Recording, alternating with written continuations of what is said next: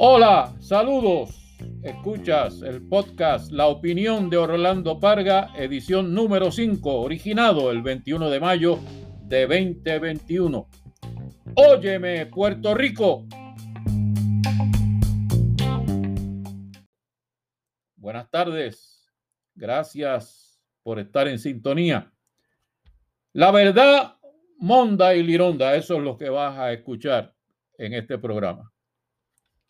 El Senado Popular que preside mi amigo José Luis Dalmau devuelve con ficha mala la lección de buena democracia con la que intentamos educarlos cuando en el año 2005 un grupo de senadores progresistas colocamos el bien común de todos los puertorriqueños por encima de la aparente conveniencia de partido.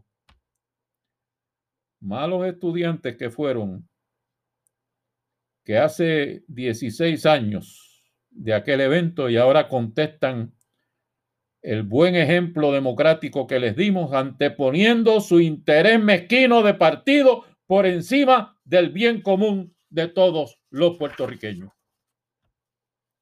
Y lástima que hayan sido estudiantes morones, porque aquel histórico cuatrenio fue el que le puso punto final al partidismo ciego y el concepto retrógrada de absoluta obediencia al máximo líder que ahora ellos quieren revivir. En 2005 se inició un cuatrenio de gobierno compartido. El gobernador popular Aníbal Acevedo Vilá. La Cámara de Representantes dirigida por el progresista José Apunte. El Senado bajo la presidencia de una facción dirigida por el progresista Kenneth McClintock, mientras otra facción progresista senatorial al mando del ex gobernador Pedro Rosselló. Y los populares en minoría con el senador José Luis Dalmao de portavoz, el mismo que ahora es presidente de partido y presidente del Senado. Y bajo aquel esquema tan complejo, Hubo, no obstante, voluntad democrática para confirmar los nombramientos del gobernador Acevedo Vilá y para aprobarle los presupuestos que permitieron la funcionalidad del gobierno de Puerto Rico. Ah, pero ahora, en 2021, cuando les toca el turno a los líderes populares para devolver el gesto democrático progresista en el 2005, se comportan como una ganga de títeres. A los cinco meses de comenzado el cuatrenio, todavía mantienen congelado el gabinete del gobernador. Y no es al gobernador Pedro Pierluisi al que tienen congelado, es al pueblo de Puerto Rico. Somos todos los puertorriqueños, incluido el pueblo popular, los que sufrimos las consecuencias, todos juntos, de la politiquería montada en el Senado Popular en 2021. Óyeme, Puerto Rico. Consejo y consentimiento es la facultad constitucional otorgada a la Asamblea Legislativa, principalmente depositada en el Senado de Puerto Rico, para que los legisladores participen en la administración gubernamental. Pero es consejo y consentimiento no es extorsión y peaje. Después de dar consejo, el legislador puede negar su consentimiento si tiene algo contundente en sus manos que pueda denunciar como un escándalo, alguna conducta impropia, un hecho que demuestre incapacidad del funcionario para el cargo pero colgarlo como esencia de una estrategia política, eso es clavarle un puñal traicionero en la espalda al pueblo que los eligió. Y eso precisamente es lo que andan haciendo los legisladores populares, traicionando a Puerto Rico. La verdad, Monda y Lironda, es lo que oyes en el podcast La opinión de Orlando Parga. Ahora, vamos a la pausa con algo de historia.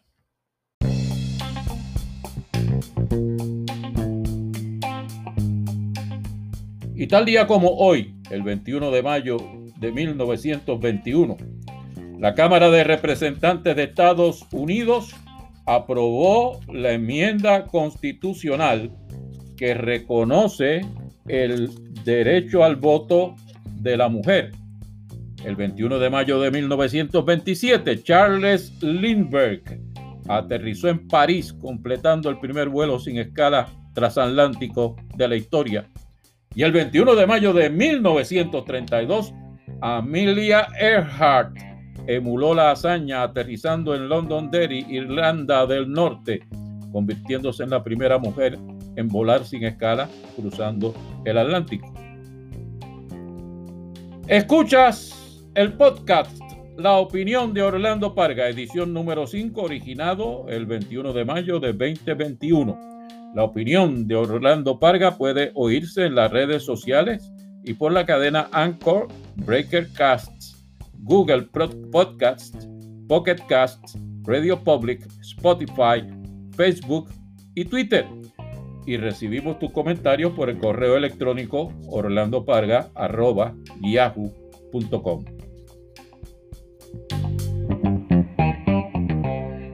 Y volvemos a la carga. Óyeme, Puerto Rico. Hay algo peor de lo que ya hemos dicho en este programa, de este lodazal en el que han transformado el proceso constitucional de confirmación del gabinete del gobernador Pierluisi. Legisladores extorsionando a los nominados. Nómbrame a fulano, contrátame a sutano, trasládame a Perencejo y tendrás mi voto en la vista de confirmación. Bendito, a la primera nominada para educación la cosieron a exigencias de nombramientos y de contratos hasta que la pobre cayó enredada, descargada, descartada y colgada. Por si no lo saben, los senadores, los representantes que a los Susuzumuku estén en esas andanzas creídos que nadie se entera, por si no lo saben, sepan que los estamos velando. Sepan que están violando varias leyes, incluida la de ética. Sepan que pueden ir presos. Sepan que pueden ser expulsados, acusados, arrestados, encarcelados. Sepan que Puerto Rico está cansado de la corrupción y la conducta inmoral de los líderes que se supone, se supone que sean un ejemplo a imitar. Esos malos pasos, señores, no les convienen. Anden derechito. Próximo asunto. Óyeme, Puerto Rico. Escuché al gobernador Pierluisi decir en una entrevista que el problema con los empleados de la Autoridad de Energía Eléctrica que se quedan como empleados gubernamentales en virtud de lo que dispone la ley del empleador único del gobierno, era que ellos querían decidir a dónde, a qué agencia es que iban a parar. No, no, no, no, señor gobernador. No es así como es la cosa y como le han mal representado a usted, sus ayudantes o asesores. No es que esos empleados quieran decidirlo ellos por su cuenta. Es que los tiraron al garete, al primer hueco burocrático que apareciera, incluso a programas y oficinas de gobierno que ya no existen. En funciones que no guardan relación alguna con la experiencia o la capacidad o los conocimientos que acumularon esos empleados a lo largo de sus muchos años de servicio. Imagínese usted, señor gobernador, celadores de recepcionistas. Por Dios. Por Dios, Pierluisi. es que su gente no cumplió la encomienda, improvisaron y metieron la pata. Y ahora hay que sacarla. Una secretaria tiene que trabajar como secretaria, no puede trabajar como enfermera. Eso no es así. Ponga el gobernador Pierluisi las cosas en orden para que esos empleados desplazados de energía eléctrica puedan superar el trauma que significa la expulsión de su ambiente, de su permanencia de empleo. Téngales caridad, señor gobernador, que tiene usted entre ellos a muchos correligionarios y muchos otros que podrían algún día hacerlo, sufriendo viciosamente por la incompetencia de los que están a cargo y tienen la responsabilidad de ubicarlos en un empleo digno y productivo. Y a los empleados de energía eléctrica, un abrazo. Lo mejor que ha hecho Dios es un día detrás del otro.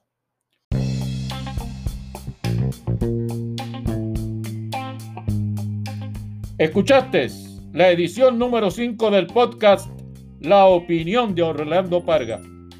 Con la verdad monda y lironda que con la ayuda de Dios escucharás otra vez la próxima semana.